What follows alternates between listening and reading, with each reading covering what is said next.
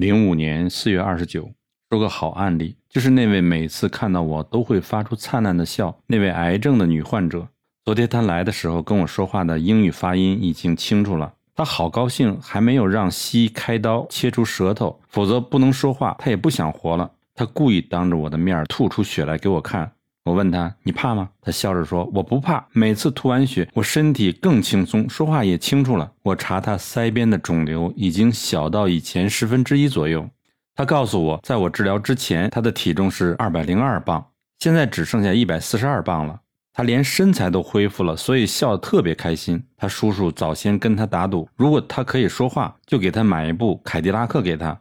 他叔叔说：“看来我准备得买一台了。”今天一位肝癌病人来做检查，他告诉我，他周一去医生做检查的时候，把他的医生吓到了，并且叫其他科的医生一起来看片子。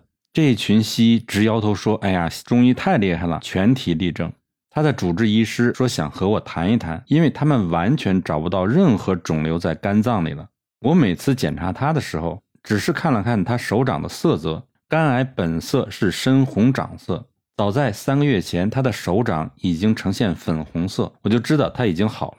现在连西医都无法不承认他好了，可是西药厂却到处宣传艾滋病是世界的黑死病。但是绝大多数肝癌根本就是西药厂的后遗症造成的。美国 FDA 规定，所有上市的西药都必须注明其副作用，但是西药厂把这些会产生肝癌的副作用印得非常小，一般消费者很难注意到。从阿司匹林到止痛药，甚至维他命在内，有许多会产生肝癌的副作用。西药厂当然想尽办法掩饰它。读者，请听我一句话：像喝酒、吸毒等对肝当然不好，但是你有病就吃西药，不管有病没病都吃维他命，你就是肝癌的高发危群，更容易得到肝癌。我最有资格说这话，因为我把病治好了，而且不止一个好了。读者要听治好病医生的话。绝对不要听治不好病的医生的话。今天又有一位五十八岁白人妇女来诊，自述长期失眠、便秘、头痛、掉头发、手脚冰冷，每天倦怠。再一看她的病历上写着服用女性荷尔蒙，我马上让她停掉。那将来得骨质疏松怎么办？哎，真是蠢到家了！这些西药厂真是害人。我只好把他骂了一顿，同时把他的医师也一起骂了。